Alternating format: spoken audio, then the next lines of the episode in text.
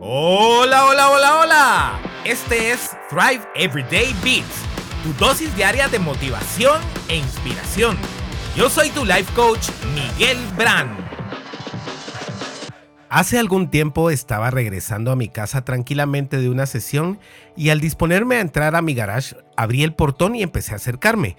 Antes volteé a ver al retrovisor y no vi absolutamente nada, así que tranquilamente seguí adelante.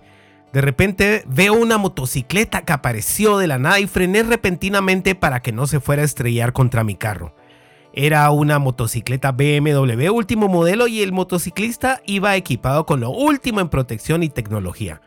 Cuando frené, bajé la ventana y me disponía a pedirle disculpas y explicarle que seguramente eh, estaba en la vista de un punto ciego y que no lo había visto por eso.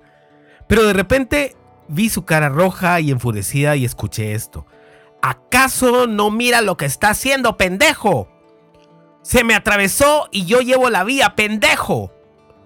Continué tratándole de explicar que no lo había visto y que sí, había sido mi error. Esta persona no dejaba de insultarme y le dije entonces, Señor, yo no le estoy agrediendo, estoy tratando de disculparme. Le deseo muchas bendiciones y que Dios llene su vida de paz. Porfa, pídale a Dios paz en su vida. De repente la cara le cambió totalmente. Fue impresionante e inmediato. Es como que si hubiera estado poseído y de repente el demonio hubiera salido de él. Después del cambio de expresión únicamente dijo, va, y continuó su camino. Por supuesto que me tocó tranquilizarme y que si hubiera reaccionado como yo era antes, se hubiese armado un pleito de grandes proporciones. Sin embargo, el Miguel de ahora ya trata siempre de responder en lugar de reaccionar. No tengo idea de los problemas o preocupaciones que esta persona venía cargando, lo que sí sé es que los descargó en mí. Sí, hace algún tiempo me hubiera merecido ese pendejo por no pensar antes de reaccionar. Sin embargo, trato ahora de siempre pedir iluminación al Espíritu Santo y responder adecuadamente.